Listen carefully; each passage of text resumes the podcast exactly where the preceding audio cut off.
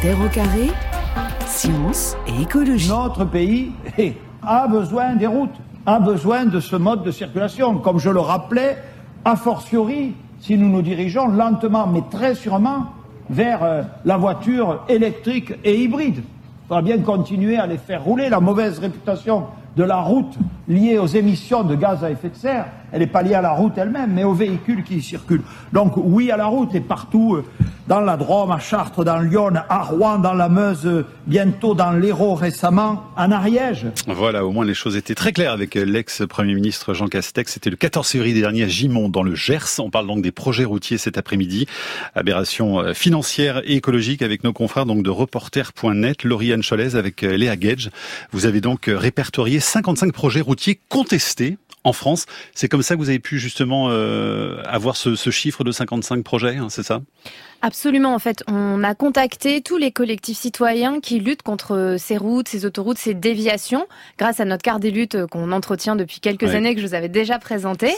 Et, euh, et, ensuite, on est allé un peu farfouiller dans les documents publics, donc euh, tout ce qui est enquête publique, site internet de projet. C'est des milliers de pages de documents euh, très obscurs. Euh, c'est pas vraiment facile de retrouver les chiffres. Souvent, c'est un petit peu caché, euh, notamment en ce qui concerne le bétonnage des sols. Combien d'hectares de, de, de, de forêts ou de zone humide mmh. cette route va bétonner ben souvent, c'est pas vraiment clair et pas toujours très bien précisé. Ouais, donc c'est plus que farfouiller, hein, parce qu'il a fallu être le plus précis possible pour donner les chiffres que vous livrez là précisément dans, dans cette enquête aujourd'hui. Ça veut dire que des projets, il y en a beaucoup plus que 55 sur le territoire français. Hein. Absolument. Euh, je ne sais pas combien il y a de projets. Moi, ce que je sais, c'est combien il y a de projets contestés. En re, euh, le ministère euh, des Transports a refusé de répondre à nos questions parce que ce qu'on aurait aimé savoir, c'est sur les 55 projets routiers contestés, combien ça représentait sur les projets euh, routiers euh, globaux dans toute la France. Certains ouais. ne sont pas contestés, très bien, et ils n'ont jamais voulu nous Pourquoi répondre. Ils vous ont dit? Non. Ils ne répondront pas. Ouais. Donc les projets routiers, ce sont les routes, les autoroutes, mais aussi les contournements, euh, les ponts inhérents à, à ces routes, c'est ça? Les déviations, tout ça, hein. voilà. C'est pas que les autoroutes. Non, hein. c'est pas que les autoroutes. Ouais. Philippe euh, Le Danvic, un chiffre euh, impossible à avoir. Donc finalement, le, le coût de ces projets euh, routiers en France. Alors l'autorité environnementale là-dessus? L'autorité environnementale ne rend des avis que sur un nombre limité de projets. Donc euh, je suis bien incapable de vous dire effectivement ouais. quelle est l'ampleur des projets routiers le, et les financements qui vont avec. Stéphanie Cubeau, vous qui menez la lutte à Rouen, on va le voir, hein, vous êtes commerçante, oui. mais vous êtes aussi très impliquée justement pour essayer d'interdire un projet à Rouen. Est-ce que vous avez des chiffres justement sur, sur les coûts? Vous, vous arrivez à les avoir ou ah, pas? Sur le coût du contournement Est, oui, on a ouais. les chiffres. Euh, on a un, des montants qui se, enfin, 886 millions d'euros, ouais. euh, dont une part pour le, les collectivités locales à hauteur de 245 millions. Pour l'État, 245 millions et il reste 400 millions pour le concessionnaire. C'est ça. Donc vous arrivez quand même à avoir des chiffres assez précis. Et Lauriane Cholès, finalement, c'est en recoupant toutes ces informations sur les projets contestés, comme ceux de Rouen par exemple, que vous arrivez à établir une carte. Alors les chiffres, bah, ça donne ça. On le disait tout à l'heure en présentation. Donc budget total de ces 55 projets routiers français, 18 milliards d'euros, parmi lesquels 12 milliards d'argent public. Le reste donc ce sont les, concessionnaires. Ça représente donc un peu plus de 900 kilomètres et plus de 4400 hectares. Donc donc euh, bétonné. Hein, c'est ça. La superficie de Lyon. Donc vous partez sur euh, cette base, des chiffres qui donnent évidemment le, le tournis. Euh, cette enquête, donc, elle, elle correspond à, à, ces recherches là que, que vous avez menées. Qu'est-ce qu'elles nous disent aujourd'hui de, de, la mobilisation autour de, de, ces projets? Il y a vraiment des, des, luttes un peu partout, euh, dans toutes les régions? Il y a des luttes, comme on peut le, le voir euh, sur la carte qu'on a publiée, il y a des luttes dans toute la France. Et ce qui est intéressant, c'est qu'aujourd'hui, les gens se rendent compte de l'aberration euh, de ces projets. C'est-à-dire que non seulement ils coûtent très cher, mais euh, ils ne remplissent pas les objectifs qu'ils sont censés remplir. Je prends par exemple le contournement de Strasbourg qui est, qui est terminé. Ça y est, hein, en, ça a été voilà. inauguré. Il, est, il, a été inauguré par Monsieur Jean Castex, d'ailleurs. Ouais. Euh, L'un des objectifs, c'était de désengorger, en fait. Et le lendemain de son inauguration, les dernières nouvelles d'Alsace euh, a fait une une avec le contournement complètement embouteillé. Mmh. Voilà. Et donc, euh, les, certains des objectifs, donc euh, réduire les embouteillages, ça, ça ne marche pas. Réduire les accidents de la route, je montre de mon enquête que ça ne marche pas non plus. Réduire la pollution de l'air, ça ne marche pas non plus. Donc, il y a pas mal, voilà, ça, ça, il y a pas mal d'objectifs qui sont en contradiction avec avec les plans plans français, enfin les, les, plans pris par l'État français pour réduire ces émissions de C'est la promesse. Hein, quand on fait une autoroute ou une route, c'est justement la promesse de désengorger, de fluidifier le trafic. Mais j'ai une question un peu avocat du diable, mais est-ce que aussi ça correspond à notre époque, toutes ces contestations? Parce que si on prend, d'ailleurs, c'était il y a pas si longtemps, le viaduc de Millau, qui donc était fait pour désengorger la ville de, de Millau, est-ce que finalement, donc c'était il y a quoi, 20 ans, je crois, quelques années déjà, est-ce que il y aurait pas une contestation à ce moment-là, alors que finalement le résultat est quand même assez euh, salué aujourd'hui alors c'est possible, je pense qu'en fait les gens réalisent aujourd'hui ce qu'ils perdent euh, quand il y a une route qui est euh, faite à côté de chez vous, dans la forêt dans laquelle vous allez mhm. ramasser vos champignons avec vos enfants et qui va disparaître pour faire euh, par exemple un contournement qui va vous permettre de gagner une minute. c'est le cas pour certaines, hein. ça a été évalué sur certaines routes, c'est juste un gain d'une minute, hein, ce qui est complètement sidérant. Ouais. à Ussel, le contournement d'Ussel, le collectif s'appelle d'ailleurs 5 millions d'euros la minute, parce que le contournement va coûter 5 millions d'euros et faire mm. gagner une minute de trajet. Mm. Bon, viaduc du milieu inauguré en décembre 2004, donc presque 20 ans. Philippe Ledanvic, est-ce que vous pouvez nous présenter en quelques mots l'autorité environnementale que vous présidez et votre rôle sur un dossier comme celui justement des routes françaises? Alors, sur tous ces projets, avant qu'il soit autorisé, il faut qu'il y ait un avis d'un expert environnemental euh, qui critique le dossier qui est présenté, et notamment pour que le public puisse disposer d'informations fiables sur euh, ce qui est annoncé, sur les promesses du dossier. Et donc en 2007, euh, le ministère de l'Environnement est aussi devenu chargé de l'énergie et des transports. Et le ministère ne pouvait pas critiquer lui-même ses propres dossiers. Donc il a fallu créer une autorité ad hoc. Indépendante, donc. Qui est rattachée à l'inspection générale, mais qui, pour son fonctionnement, est totalement indépendante et qui s'exprime de façon totalement indépendante. Donc vous avez zéro pression? Euh, Oui, mais elles, sont inopérantes pour un certain nombre de raisons. vous, en avez, vous en avez, donc, nous en avons connu, je vous confirme que nous en avons connu, mais effectivement, euh, nous, nous sommes collégiaux, c'est-à-dire que nous réunissons des experts pluridisciplinaires et, vous et nos avis, hein. nos avis sont consensuels, publics, et donc de toute façon, à supposer qu'il y ait des gens qui pourraient se laisser euh, convaincre par certains arguments, c'est plus hmm. compliqué d'arriver à convaincre les 15. Voilà. Donc d'ailleurs, le dernier que vous avez rendu là sur les, alors on a rendu notre rapport euh, annuel effectivement. Il était très sévère d'ailleurs hein, sur la transition écologique, puisque vous disiez qu'elle n'était même pas amorcée en France. ces rapports annuels s'appuient sur tous les avis qu'on a rendus l'année précédente. Donc en clair, nous ne faisons qu'exploiter, de faire la synthèse de tout ce que nous avons pu dire dans tous nos avis. Et je le dis bien, tous nos avis sont collégiaux, consensuels. Euh, et donc, effectivement, même s'il y a pu avoir sur quelques dossiers des tentatives ou des envies d'intervention, comme je l'ai indiqué, ça n'a eu aucun effet. Voilà. avec des évolutions préoccupantes, disiez-vous, pour la démocratie environnementale.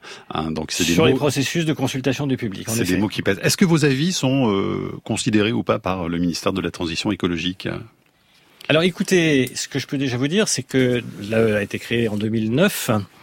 Euh, nos avis et les échanges qu'on a avec les maîtres d'ouvrage sont pris très au sérieux par les maîtres d'ouvrage puisque euh, les experts dont je parle sont des gens qui ont euh, eu une carrière de direction, bien souvent dans un tas d'organismes du ministère de l'Environnement, et donc ce sont des gens qui sont très pointus sur tout mmh. un tas de sujets environnementaux, l'eau, l'air, la pollution, les risques, etc., etc.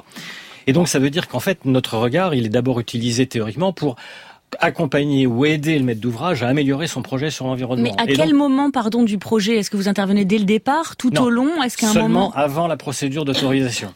Donc avant une déclaration d'utilité publique, avant une autorisation environnementale, pour que on puisse faire la critique du dossier qui sera présenté au public. Hmm. Nous, on rend notre avis juste à ce moment-là. Mais ce qui veut dire, vous avez par exemple donné votre avis sur le grand contournement ouest de, de Strasbourg, euh, donc qui donc était positif. Sinon, euh, il n'aurait pas eu lieu. nos avis ne sont jamais ni favorables ni défavorables, puisque nous, nous, ne prenons jamais position en opportunité. Nous critiquons le vous dossier. Vous étiez très réservé quand même sur le contournement de Strasbourg. Alors, hein. nos avis étaient très critiques. Oui, mais ça veut dire qu'il n'y a pas d'influence sur le résultat, alors, alors visiblement. ça, il peut y avoir plusieurs façons dont notre avis peut être pris en compte. Tout d'abord, le maître d'ouvrage le prend au sérieux. S'il le prend au sérieux, généralement et le plus souvent, il complète son dossier pour mettre les bonnes informations qui manquent, et le cas échéant, il modifie son projet. Ça mmh. arrive. Bon. Ensuite, si c'est pas le maître d'ouvrage qui le fait volontairement, c'est l'autorité qui peut autoriser le projet qui peut le lui demander. Donc ça peut être un ministre, ça peut être un préfet, et ça arrive là aussi. Et puis, si jamais l'autorisation est accordée en passant outre un certain mm. nombre de recommandations qu'on a pu faire, après, la population se tourne vers le juge. Et donc, après, ça peut être un tribunal administratif. Passé à Strasbourg, d'ailleurs. Et c'est hein. notamment ce qui s'est passé à Strasbourg et sur un certain nombre d'autres projets, je pense, dont on va parler cet après-midi.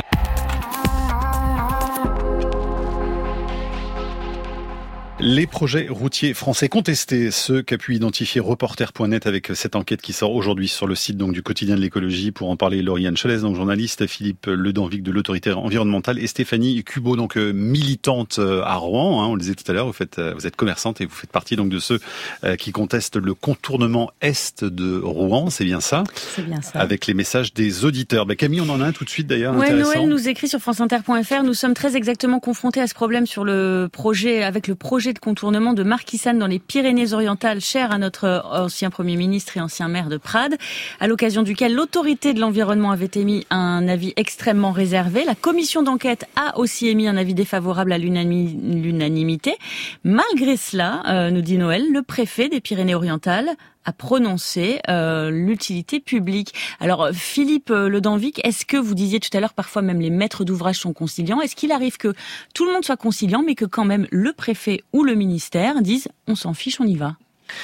Euh, la réponse est oui, c'est-à-dire qu'on connaît un certain nombre de projets dans lesquels les maîtres d'ouvrage sont conscients des limites de leur propre projet, parfois même de l'opportunité, mais c'est plus rare, au moins les limites.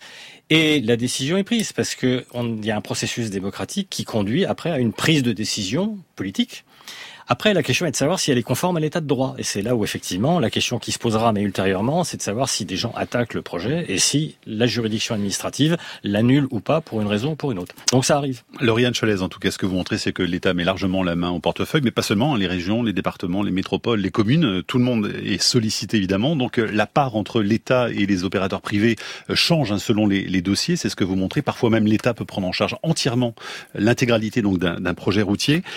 Ce que vous dénoncez finalement, c'est que ces, ces projets d'aujourd'hui relèvent d'un aménagement du territoire qui, euh, qui date euh, maintenant du siècle dernier. Hein. Absolument, il y a des projets, ça fait euh, 10, 20, 30 ans qui sont dans les cartons et euh, souvent ils ne correspondent même plus aux demandes actuelles, ils n'intègrent pas du tout les, les, la question environnementale. C'est ce que dénonce d'ailleurs l'autorité environnementale sur laquelle je me On suis... On n'intègre pas la question environnementale, je vous arrête là-dessus parce que ça paraît quand même très choquant non, aujourd'hui. Non, parce qu'il y a 20 ans, ça n'intéressait personne. En fait, on, on peut faire des annexes quand même, non On pouvait bétonner euh, à tout va sans que personne se pose aucune question sur euh, est-ce que le petit euh, muscardin à Rouen va disparaître à cause du grand contournement? En fait, on s'en fichait. Donc, il n'y avait pas du tout cette. Alors aujourd'hui, s'il y a des nouveaux projets routiers, voilà, ça, ça, a changé maintenant. Mais mm. ce qui se passe, c'est que quand les collectifs attaquent aussi, ils prennent ces arguments pour attaquer devant le tribunal administratif. Philippe Ledanvic, qui a quand même une feuille de route aujourd'hui à suivre pour la neutralité carbone, pour respecter évidemment les émissions de gaz à effet de serre, mais aussi la biodiversité.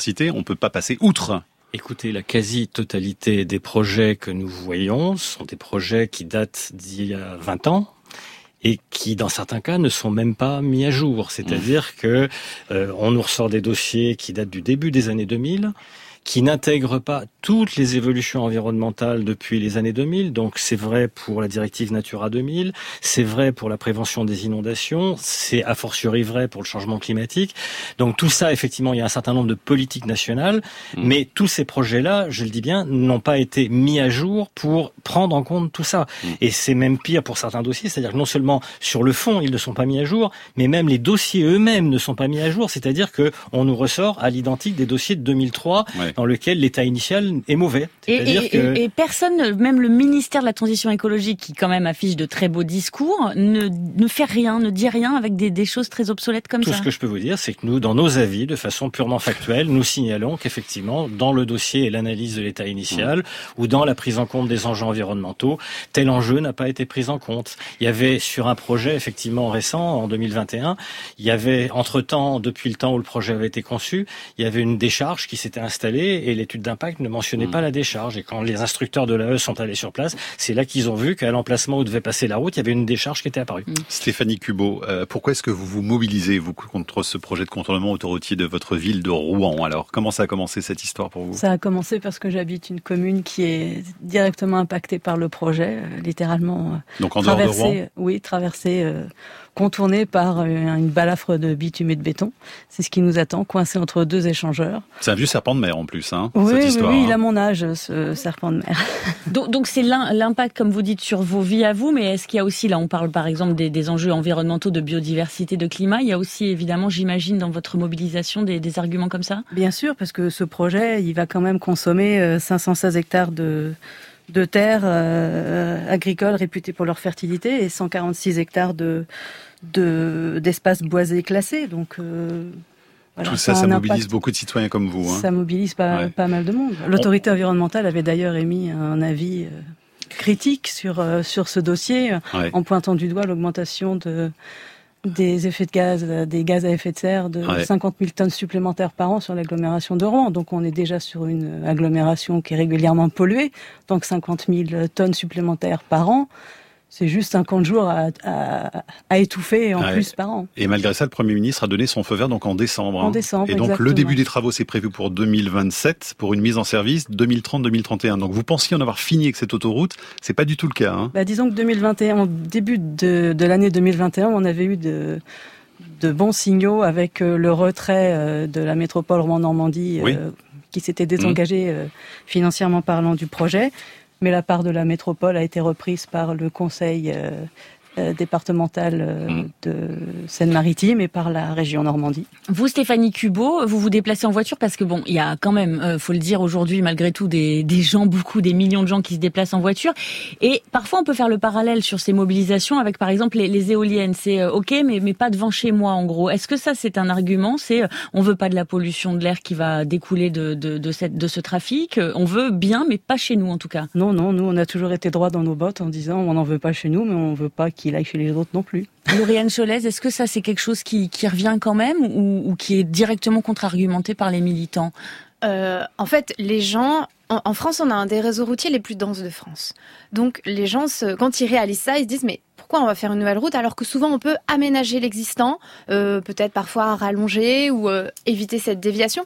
Donc les gens se rendent bien compte, se posent la question et réalisent qu'il y a eu euh, une volonté publique de développer ces réseaux routiers, donc de faire des infrastructures, ce qui engendre bah, plus. En fait, ça crée de la, croissance parce que il faut acheter des voitures. les entreprises du bâtiment, elles vont travailler pour fabriquer ces routes.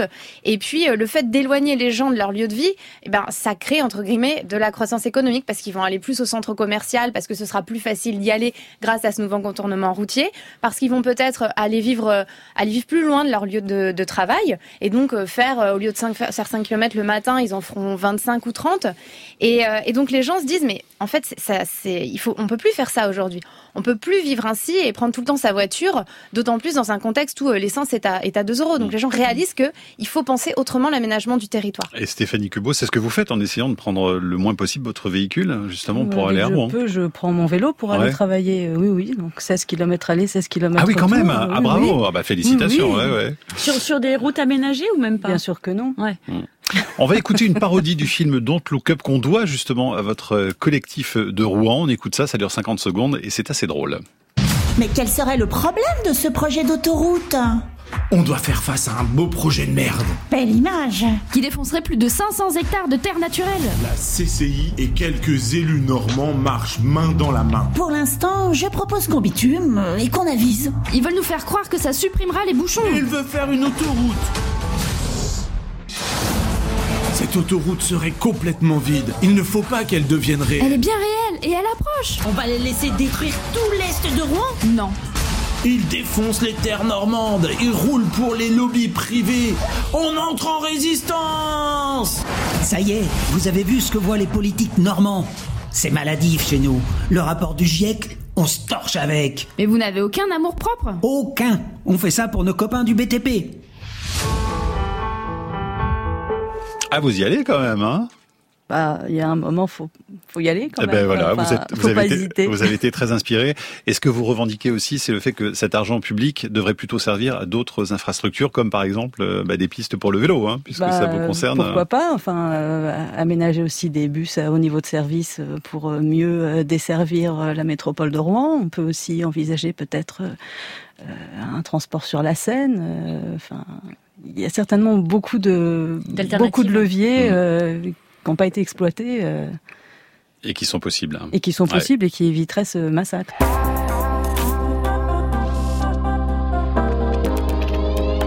Philippe Ledanvic, c'est problématique autour évidemment des, des canicules et de l'adaptabilité, l'adaptation nécessaire. Est-ce que euh, c'est des dossiers sur lesquels vous vous penchez à l'autorité environnementale? Alors, systématiquement, dans tous les dossiers qu'on voit, on s'intéresse à la fois à ce qu'on appelle l'atténuation, c'est-à-dire la réduction des émissions de gaz à effet de serre, et l'adaptation, c'est-à-dire effectivement la capacité des projets à résister au changement climatique.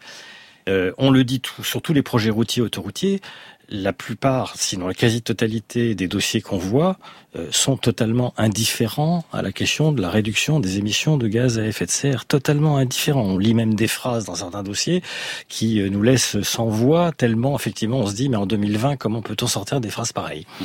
euh, En revanche, plus souvent, les gens commencent à réfléchir à la façon dont l'infrastructure va se comporter sous l'effet effectivement soit des plus grandes chaleurs, soit effectivement d'un certain nombre d'aléas climatiques, etc. Donc l'analyse est généralement bien faite, mais on n'en est pas encore dans le passage à l'acte là non plus, c'est-à-dire quelles mesures prendre effectivement pour se prémunir ou pour se préparer à une situation qui climatiquement deviendra beaucoup plus difficile. Eh ben ça promet, hein, parce que comme s'il n'y avait pas d'urgence déjà aujourd'hui.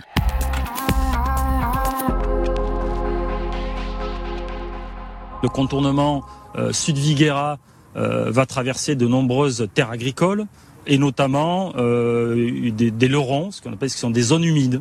Et le but de cet après-midi, c'est d'aller mener des personnes, voir ce que sont ces lorons, voir leur rôle avec des spécialistes qui vont argumenter leur rôle dans l'environnement et leur, euh, leur fonction et leurs fonctions et les services rendus pour se rendre compte que si on bétonne tout ça, eh bien on va perdre des fonctionnalités naturelles importantes et perdre du coup de la biodiversité. Voilà, Jean-Luc Moya de l'association Nassica au sujet d'un contournement à Arles et BFM TV Marseille en mars dernier. On parle donc des projets routiers avec euh, nos invités Lauriane Cholès, Philippe Ledanvic et Stéphanie Cubot. L'autre gros point noir, euh, Lauriane Cholès, c'est évidemment les, conséquences sur la biodiversité, sauf que bah, vous disiez finalement, il n'y a, pas vraiment d'évaluation euh, d'impact sur la faune et la flore quand on prévoit un projet comme ça, routier? Alors, euh, à nouveau, hein, ça, ça, dépend des projets, mais souvent c'est réduit à la portion congrue et euh, ils en oublient, euh, ils oublient des morceaux. Mhm. certaines, les inventaires d'espèces sont pas du tout bien réalisés, voire même complètement occultés. Je, je, me souviens encore, je reprends Rouen, mais j'ai rencontré des agriculteurs en bio dont la parcelle était pas là, elle avait disparu, alors qu'on leur avait donné une parcelle en bio pour s'installer. Mhm. Donc c'est quand même des questions qui se posent. et à nouveau, l'autorité environnementale l'a bien dit en fait. Elle pointe en fait les manques à chaque mhm. fois. Philippe Ledanvic, le, le cadre de Strasbourg est intéressant hein, du point de vue de la biodiversité, justement. Alors notre critique sur la biodiversité est pas tout à fait la même, elle est sous un autre angle. Euh, il se trouve que dans la plupart des dossiers que nous voyons, les inventaires initiaux sont plutôt pas trop mal conduits. Le problème après, c'est de savoir quelle variante on choisit. Et c'est ça qui est terrible, c'est-à-dire que très souvent dans les dossiers, la variante qui est choisie, c'est celle qui présente le plus d'impact sur l'environnement. Mhm. Donc la condition qui est prévue par la loi, c'est que si on a des impacts importants, il faut compenser. Ouais. Et bien souvent, par contre, là, les mesures de compensation sont très insuffisantes ou largement insuffisantes par rapport à ce qui a été détruit. Alors, je voudrais juste pour le plaisir qu'on écoute Jean Castex et puis ensuite on, passera euh, aux questions des, des auditeurs. C'était le 11 décembre dernier à l'occasion de l'inauguration du grand contournement ouest de Strasbourg. Je ne peux que vous inviter à vous saisir rapidement de cette compétence pour finalement, dans le cadre de cette cohérence, parachever notre réponse globale à ce sujet ancien réelle, source connue de mécontentement pour les Alsaciens. J'ajoute, car c'est un point essentiel, que le projet peut se targuer d'avoir répondu aux deux principaux griefs qui lui ont été opposés. Le premier était de faire disparaître des terres agricoles. C'est un véritable sujet qu'il faut prendre au sérieux. Et de menacer certaines espèces, comme le grand hamster d'Alsace, pour lequel je conçois, je vous l'assure, respect et affection. Voilà, et ça fait rire tout le monde, évidemment, le grand hamster d'Alsace, et euh, de poursuivre hein, Jean Castex en parlant de la restauration justement des écosystèmes, avec euh, le fait d'éviter, de compenser et de réduire. Donc c'est toujours la même chose. Et Stéphanie Cubo, finalement, on nous propose, on arrive même à nous proposer des, des autoroutes euh, écologiques, hein, avec. Oui, c'est le terme qui est utilisé. Éviter, compenser, éviter, réduire, compenser, ça a été, c'est le leitmotiv du, du, du dossier d'enquête publique. Donc on a l'impression qu'on prend des terres, mais c'est pas grave. On, on en retrouvera ailleurs. Voilà, on hein. détruit des forêts. Comme par miracle. Voilà, avec des arbres qui sont là depuis des centaines d'années, on en replantera d'autres. Il y a une forme de cynisme, là, comme on l'a entendu régulièrement, Philippe Le Danvic, de la part des, des, des, autorités, des pouvoirs publics et des élus Il se trouve que ce discours finalement a eu lieu avant que notre avis soit rendu, puisque l'inauguration et la mise en service de l'autoroute euh, a eu lieu alors que nous étions saisis pour avoir un avis en vue de la régularisation de mmh. l'autorisation environnementale. Donc notre avis, nous l'avons rendu un mois et demi après ce discours. Donc l'AE, dans son avis, a fait une analyse rigoureuse de, pour déterminer effectivement dans quelle mesure le dossier de régularisation tel qu'il était présenté présentait bien des mesures d'évitement, de réduction et c'est dans cet ordre-là. On, on, évite d'abord, on réduit ensuite, et on compense derrière, on compense derrière le cas échéant si c'est nécessaire. Mais c'est jamais fait dans cet ordre-là, visiblement. Euh, non, enfin, je crois que c'était dans le discours qu'on a été dit éviter, compenser, réduire. Mais le bon ordre, c'est éviter, réduire. Et si on a bien réussi à éviter et réduire, mm. on compense. Et sous-entendu, il faut compenser de façon suffisante, c'est satisfaisante. Oui, mais ce que notre je veux avis dire, de janvier, notre avis de janvier, effectivement, euh, a constaté et a analysé le fait que, selon nous, effectivement, les compensation était pas suffisante. Enfin, s'il arrive après l'inauguration du contournement, c'est un mm. petit peu dommage quand même. Hein. On en est tous d'accord. Allez, des messages. Camille. Oui, et en fait, on a pas, pas mal d'auditeurs qui nous écrivent aussi pour euh, quelque part euh, défendre, on va dire, les, les, contournements routiers. Jacqueline, par exemple, nous écrit le contournement d'une ville n'est pas uniquement pour gagner du temps, mais surtout pour permettre de désengorger le centre-ville et d'éviter la traversée de cette ville par des camions polluants. On a aussi Caroline qui nous écrit le contournement routier n'a pas pour euh, seul. ah non, pardon, c'est le même message. Excusez-moi. On a un autre message de Stéphane qui nous dit les routes sont indispensables et sont amenées à se développer. Bon, lui, il, temporise un peu en disant c'est normal en favorisant les camions et aussi les camping-cars. Ça provoque une augmentation de la taille des voitures. Lauriane Cholez, est-ce qu'il y a quand même des gens qui défendent euh, les contournements routiers? Est-ce que vous les avez rencontrés? Alors déjà, euh, tous les, moi j'ai fait des projets contestés. Il y en a qui sont pas contestés. Il y a sûrement des contournements euh, qui sont complètement valables parce que ils passent dans des petites villes et c'est dangereux. Euh, moi, je n'ai pas étudié ça. Mais sur la question de, de, de l'engorgement des villes, c'est très intéressant parce qu'il y a un exemple assez illustrant euh, en Ille-et-Vilaine, dans la ville de Châteaubourg. C'est une petite ville qui est très très congestionnée. Il y a 12 000 véhicules par jour et ça fait des années qu'on dit on va vous construire un contournement. Comme ça, hop, il y aura plus d'embouteillage. Et euh, les habitants qui n'étaient pas anti-contournement, au contraire, on leur a dit vous n'aurez plus de bouchons. Ils ont fait leur propre calcul avec l'outil Teleram, c'est développé par l'université de Louvain, où ils ont compté eux-mêmes les voitures pour savoir quelle était les voitures, d'où est-ce qu'elles venaient. Et ils ont réalisé que les bouchons, bah, c'était pas des gens qui, qui traversaient la ville pour aller ailleurs, c'était des gens qui venaient euh, à Châteaubourg pour déposer leurs enfants à l'école tous les jours à la même heure, pour aller prendre le TGV qui va à Paris tous les jours à la même heure. Et donc c'était eux-mêmes qui créaient leurs bouchons. Donc ils, ont, estimé que ça n'allait rien changer, euh, que ça allait faire un, report euh, très minime si mhm. ce contournement était fait. Donc évidemment qu'il y a, y a sûrement des contournements qui sont utiles. Ça, ça je ne vais pas du tout le nier. Et mais en revanche, ce qu'on a là, les contestations, elles sont validées par des collectifs qui ont travaillé sur le dossier et qui veulent pas juste dire ah non, je veux pas, euh, je veux pas que ça passe dans mon jardin en fait. À Philippe Le on peut en faire une généralité sur le fait que ça fluidifie pas le, trafic ou quand même il faut être très raisonnable là-dessus et voir effectivement les, bons points euh, d'une part et, et ceux plus contestables de l'autre. Non, alors je confirme d'abord effectivement qu'on voit un certain nombre de dossiers de petits contournements et pour lequel là les dossiers démontrent, euh, et nous en sommes convaincus, qu'effectivement il y avait initialement des gens qui étaient soumis à la pollution de l'air et au bruit, et qui avec le contournement, du coup là ne verront plus passer mmh. les camions, les voitures, etc. Donc ça c'est parfaitement euh, parfaitement légitime.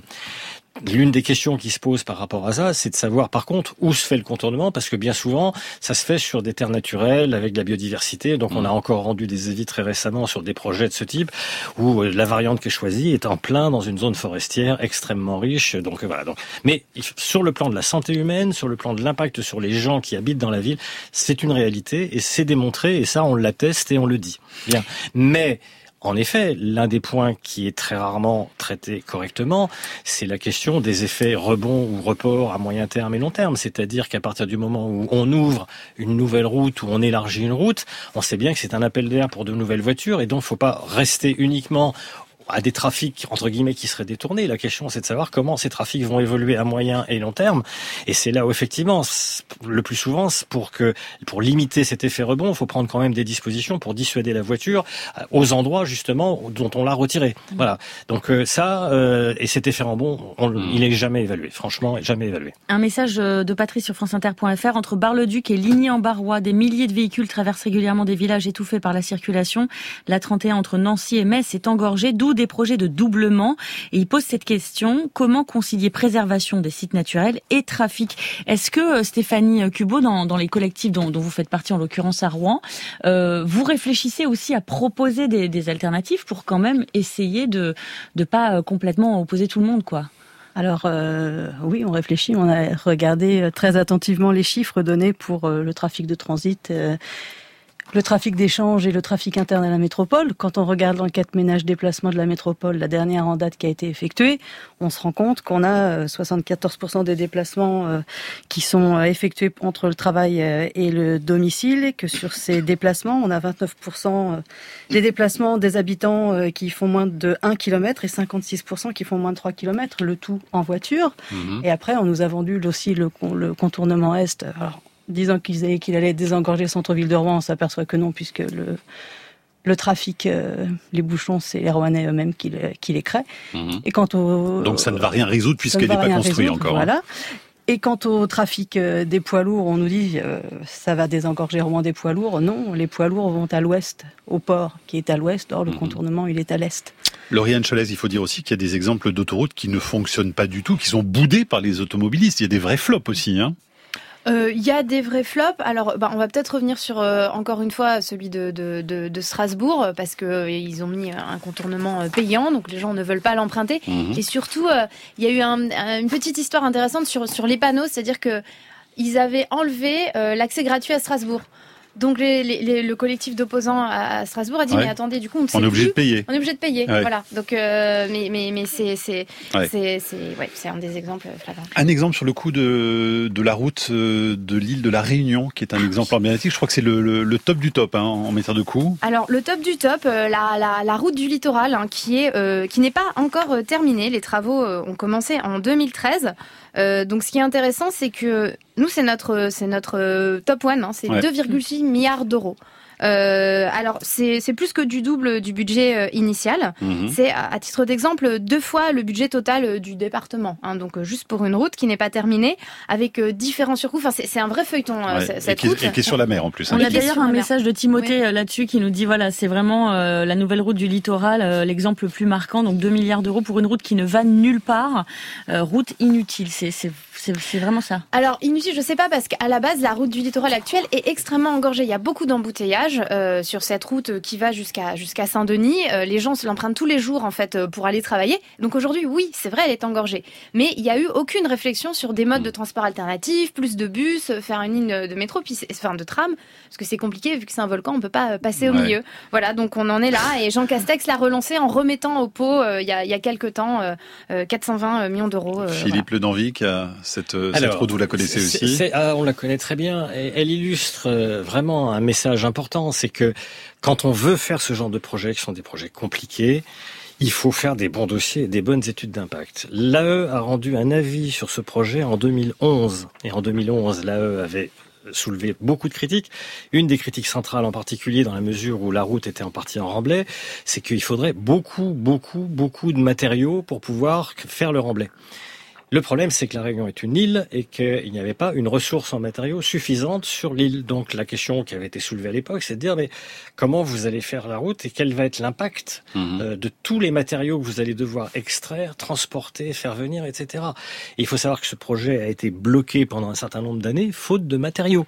Mmh. Euh, donc ça veut bah dire on voit une route qui n'est qui pas aboutie encore hein, et sur la mer. Après, hein. effectivement, bah on sait plus ouais. très bien où ça va parce qu'il manquait des matériaux. Et ça, ça avait été dit en 2011. Ouais. 11 ans après, on en est là. Je vous renvoie sur le reportage de Guy Van Thiel hein, qui avait été diffusé à ce sujet dans la Terre au carré autour de l'île de la Réunion. Une petite question sur l'autorité environnementale. Vous êtes combien? Parce que euh, là, vous nous dites à chaque fois, il y, a, il y a quand même beaucoup de projets. En plus, j'imagine qu'il n'y a pas que les projets routiers que vous, que vous, examinez. Vous avez les bras et les moyens de faire face à, à tout ce qui vous tombe Alors, dessus? Tout compris, nous sommes 25, une dizaine à temps plein et 15 à Mais temps partiel. Mais c'est rien du tout, parce que les autoroutes, ça représente quelle proportion de, de vos dossiers? Oh, on va dire 10%, 10% de nos dossiers à peu quoi près. le reste? Ah ben on a eu tous les dossiers de la filière nucléaire l'année dernière, CIGEO, euh, la mise en service de Flamanville, euh, également euh, les rejets de la centrale de la Hague, etc. Ça l'année dernière on les a tous faits. On a eu deux lignes nouvelles de ferroviaires, donc en PACA, en Occitanie. Donc non non c'est de très gros dossiers mm. qui demandent énormément de travail effectivement. donc mais je vous dis la plupart les rapporteurs sont des gens pointus, donc et des gens qui ont une expérience, une expertise vraiment et, et sur juste, sujet. Vous parlez de ligne ferroviaire, là il y a la ligne ferroviaire Bordeaux-Toulouse, enfin la, la ligne grande vitesse la vie a été rendue début 2014. Qu'est-ce que vous avez donné comme avis? La vie a été rendue début 2014. mais ça, je peux pas vous le, ça, je peux pas vous le résumer en une phrase. c'est très Est-ce que, est-ce que vous pourriez nous lire la phrase que vous nous citiez tout à l'heure en antenne parce que elle, manque pas de sel et ça sera intéressant pour les auditeurs d'entendre ce que vous lisez de temps en temps dans les dossiers et qui sont évidemment euh, ah du climato-scepticisme pur. Hein. Je vais, je vais vous, je vais vous la lire et puis je lirai la réaction de l'autorité environnementale. avec plaisir. Donc, je, dans un dossier autoroutier de 2020, hein, donc euh, dans voilà, un concessionnaire écrivait la réalisation du projet entraînera des émissions supplémentaires de gaz à effet de serre en phase chantier comme en phase exploitation par rapport à une situation sans projet. Cette incidence sur le changement climatique ne peut être quantifiée étant donné les quantités infinitésimales de gaz à effet de serre qu'il génère par rapport aux émissions mondiales. L'impact d'un projet autoroutier sur le climat intègre une composante politique qui dépasse la sphère d'influence de l'aménageur. Mmh. Voilà, donc euh, je vous laisse imaginer notre réaction quand on a lu ça. Et donc dans notre avis, nous avons écrit euh, que le caractère infinitésimal des effets sur le climat est la caractéristique essentielle de toutes les activités qui, mises ensemble, sont responsables de graves dysfonctionnements à l'échelle planétaire et qu'il n'est pas acceptable de s'en prévaloir. Quant à la composante politique évoquée en vain par le maître d'ouvrage, elle se traduit par la loi de transition énergétique pour la croissance verte, la stratégie nationale bas carbone et la programmation pluriannuelle de l'énergie qui s'impose à tous les aménageurs et ambitionne la neutralité carbone d'ici à 2050. C'est juste la loi. Mais non, il n'y a pas que la loi puisqu'on terminait et ambitionne la neutralité carbone d'ici 2050. C'est-à-dire que, je dirais, ce sont les mêmes qui ambitionnent la neutralité carbone, qui affichent un engagement pour la neutralité carbone en 2050. Donc, nous lisons ça dans mm. leur dossier. Et bravo, Cofiroute, donc, puisqu'il s'agit de Cofiroute en l'occurrence. Lauriane Cholez, euh, on voit beaucoup de mobilisation de, collectifs. C'est important, justement, de, de concentrer les forces, puisqu'on voit finalement que les dossiers sont construits exactement de la même manière. Hein. Exactement, c'est toujours un peu la même chose. Les recours juridiques sont toujours un peu similaires.